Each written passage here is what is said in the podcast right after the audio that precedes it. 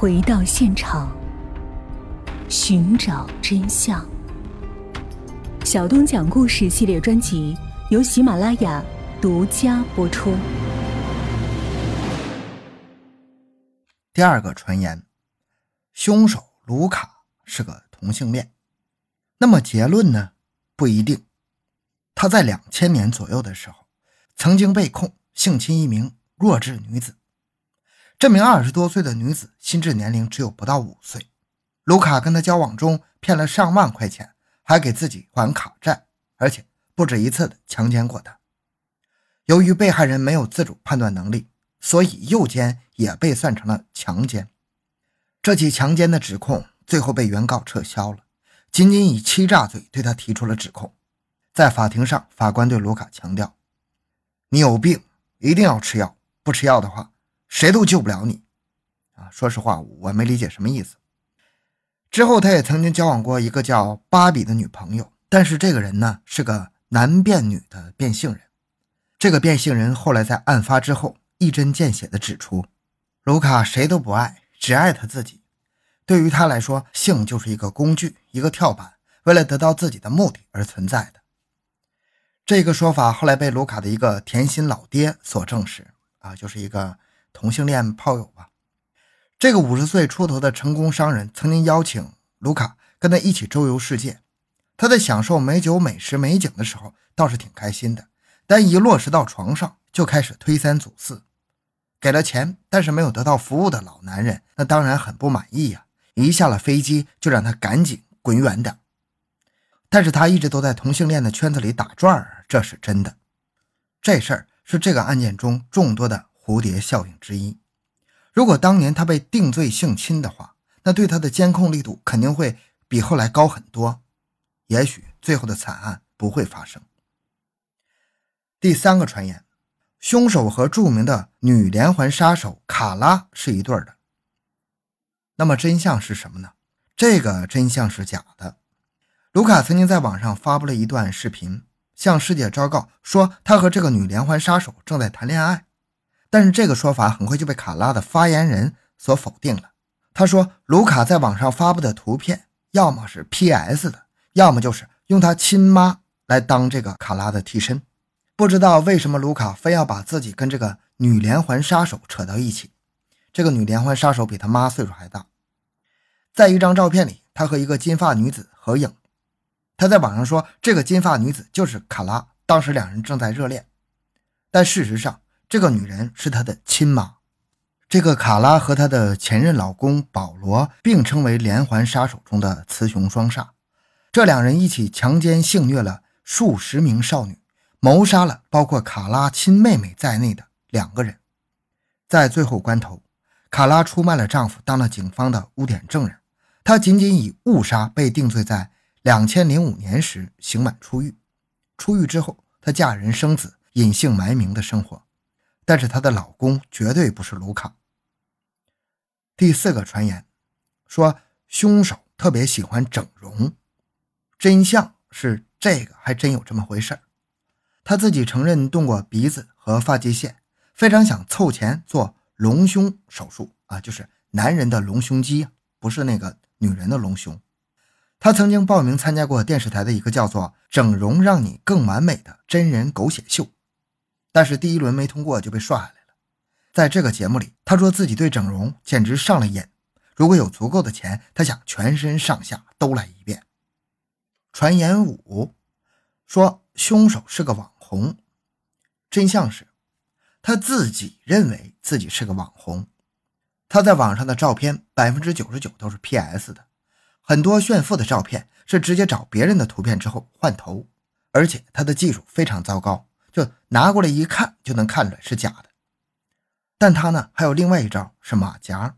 他在任何一个出没的网站上都有超过两位数的马甲。一旦有人开始对他进行质疑，他马上会换来 N 个马甲，上来一阵猛拍，直到这些小号把对方骂跑为止。但是目前为止，他还没有什么太出格的事儿。于是，为了红，他干了件很挑战网络底线的事儿——虐猫。二零一零年，他在网上上传了一段录像，他把两只小猫放在一个真空压缩袋里，然后连上吸尘器，抽干了里面的空气。在镜头前，两只小猫挣扎惨死。这段残忍的视频引起了一个叫做李安·布伊尔的美国退伍军人的注意。这个经历过战争的老兵自认看多了很多的血腥场面，但是他绝对不能接受虐待、杀死一个生命仅仅是为了取乐。在愤怒之余，他开始在网上寻找这段虐猫视频后的凶手。卢卡在这段虐猫的视频中很小心，没有露脸。布伊尔只能从视频的背景和那两只猫入手。他利用一个图片软件，甄别在网上出现的上千万有猫的照片。这个工程非常浩大，因为很多猫都长得差不多啊，所以他还必须要。人工再筛选出电脑识别出来的上万张图片，几个礼拜下来，都要看成斗鸡眼的他，终于在这片大海中捞出了一滴最像的水。在这张照片中，尽管人像被做了模糊处理，但是那两只猫一模一样。布伊尔找人复原了全图，卢卡的真容出现在了他的面前。既然找到了凶手的全脸，那么下一步就是人肉他。但是这个工作却不像他预想的那么简单。倒不是凶手的信息太少，而是凶手的信息太多了。卢卡在网络上有无数个分身，每个分身后面都被他编了无数个谎言。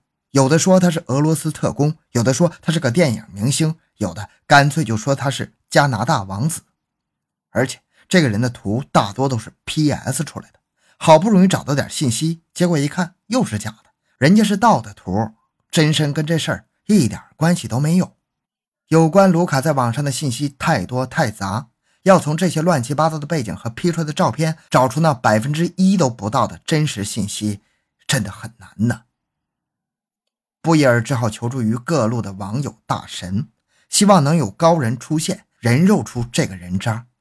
他在 Facebook 上专门成立了一个网页。就叫卢卡这个动物虐杀者的最后机会。他把自己能够找到的信息全部放了上去，配上了惨不忍睹的虐猫图。这个网页在之后的一年多时间里发展到四千多人，成员来自各个不同的国家，从乌克兰到澳大利亚，从大学教授到家庭主妇，连凶手卢卡自己都放了好几个马甲在里头卧底。人多力量大，在经过几个月的努力之后，他们终于锁定了所有图片中最真实的一张。有一个电脑高手还原了其中一张照片的拍摄地点——多伦多某购物中心里的星巴克。在确认了卢卡居住在多伦多附近之后，老兵布伊尔立即联系了 OSPCA，就是就是安大略省防止虐待动物协会。OSPCA 对此事做了备案，但是作为加拿大最大的一个城市，就凭一张照片找人，简直是大海捞针呢。工作人员曾经向多伦多警局进行求助，希望通过卢卡的名字能够找到他的家庭住址和车牌号码，或者说查找他的犯罪记录。但是多伦多警局以保护公民隐私为理由，拒绝了他们的要求。虐待动物在加拿大的确属于非法行为。但是在网络上的视频的真实性得不到确认，警察对于这个黑色地带无能为力。OSPCA 是唯一一个机构对这个事情进行立案跟进的机构，但是他们的权限那比警察来说那要低很多呀。也许是看到了自己的胜利，洋洋得意的卢卡在三个月之后再度在网上发布了两段虐猫的视频。其中之一，他是把一只活的小猫喂给了一条蟒蛇做食物，而另外一段是他把一只猫用胶带绑在一根棍子上，然后按在浴缸里溺死。面对凶手的挑衅，布伊尔感到无能为力呀。他不再是战场上那个拿枪打仗的士兵啊，在这场战争中，他面对的是一个看不见的网络幽灵啊。卢卡的所有视频。都是两段式的，前一部分在猫还活着的时候，他表现得非常温柔，对即将被虐死的对象非常的友善。第二部分会突然一百八十度大转变，极尽残忍进行虐杀。后来发展到对人的视频也是一样。这时，另外的一个网络志愿者组织也加入到这个追击卢卡的行动中。他们的领导者是一对夫妇，在网络上，他们的化名为格林夫妇。格林夫妇对这种虐待动物的行径非常的愤慨，而且不耻。他们将这段录像举报给了 FBI，但是效果依然不理想。还是那句话，我们无法确认这段网络视频的真实性。另外，还有一句没有说出来的话，应该是：不就是几只猫吗？又不是死了人。但是，不正是你们 FBI 官方说明中称连环杀手的最初形态就是虐待动物吗？格林夫妇质问他们。只有很小一部分虐待动物的人，最后会有勇气杀人。FBI 自食其言，直接将格林夫妇两个赶走。